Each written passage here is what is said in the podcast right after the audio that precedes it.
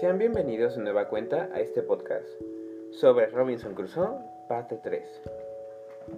En junio de 1660, Robinson cae gravemente enfermo y con la fiebre comienza a tener epifanías en la que un ángel lo visita, advirtiéndole que debe de arrepentirse de sus pecados. Poco después, experimenta una revelación religiosa y decide que Dios lo estaba castigando por sus pecados anteriores, por lo que decide cambiar en sus hábitos y por primera vez desde que había empezado su vida de aventuras, antes de cada comida bendice sus alimentos y al menos una hora por día lee algunos capítulos de la Biblia. Después de recuperarse cruzó, investiga el terreno y se encuentra un agradable valle donde crecen uvas. Eso lo hace sentirse más optimista sobre su estancia.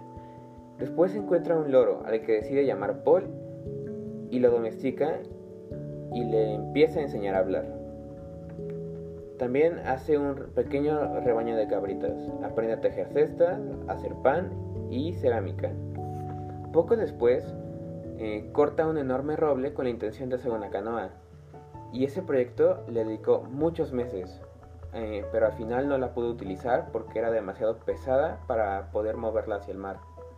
Por lo que decide hacer una canoa más chiquita con la que navega alrededor de la isla. Pero una corriente lo hace naufragar y de nuevo se alegra de haber sobrevivido. Tras lo cual pasa varios años en paz en la isla, deja de escribir su diario porque pues se le acaba la tinta y el papel.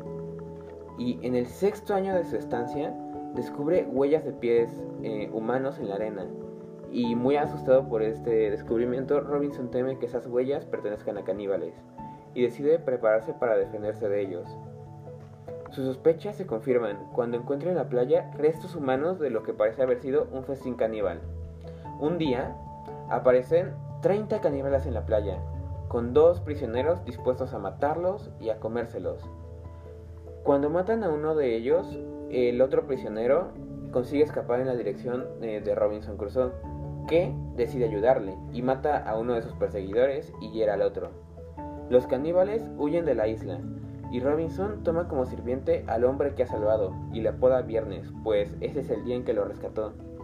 Le enseña a hablar inglés, un poco del cristianismo y a usar eh, armas de fuego, Después de un tiempo aparecen otro grupo de caníbales con prisioneros. Entre esos prisioneros estaba un señor con ropas europeas, al que rescatan y les comenta que se llama Don Pedro, y es español. También rescatan al papá de Viernes, que venía de prisionero. Y como Don Pedro le dice a Robinson que sus compañeros siguen de prisioneros en la isla, Robinson le presta un arma y una canoa que habían dejado los salvajes y ve como don Pedro se va con el padre de Viernes a traer a sus compatriotas españoles.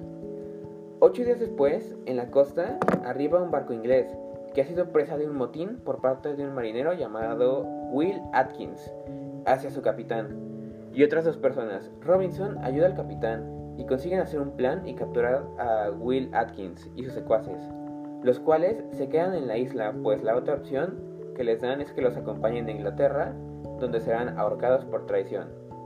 Mientras el capitán, su tripulación, Robinson y Viernes se van hacia Inglaterra.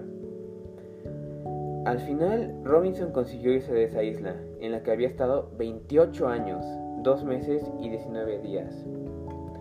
Cuando Robinson llega a Inglaterra, recoge el dinero que le había dejado la vida del capitán.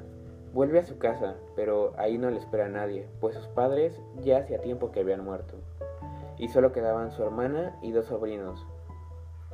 Volvió a, Brasil, a Lisboa, a ver al capitán portugués.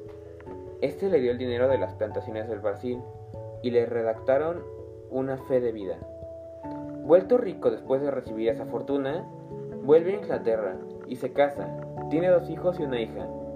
Eh, cuando su mujer muere y sus, y sus hijos ya son grandes, vuelve a su isla en la que Atkins había formado un pueblo y habían bautizado la isla como la isla de Robinson.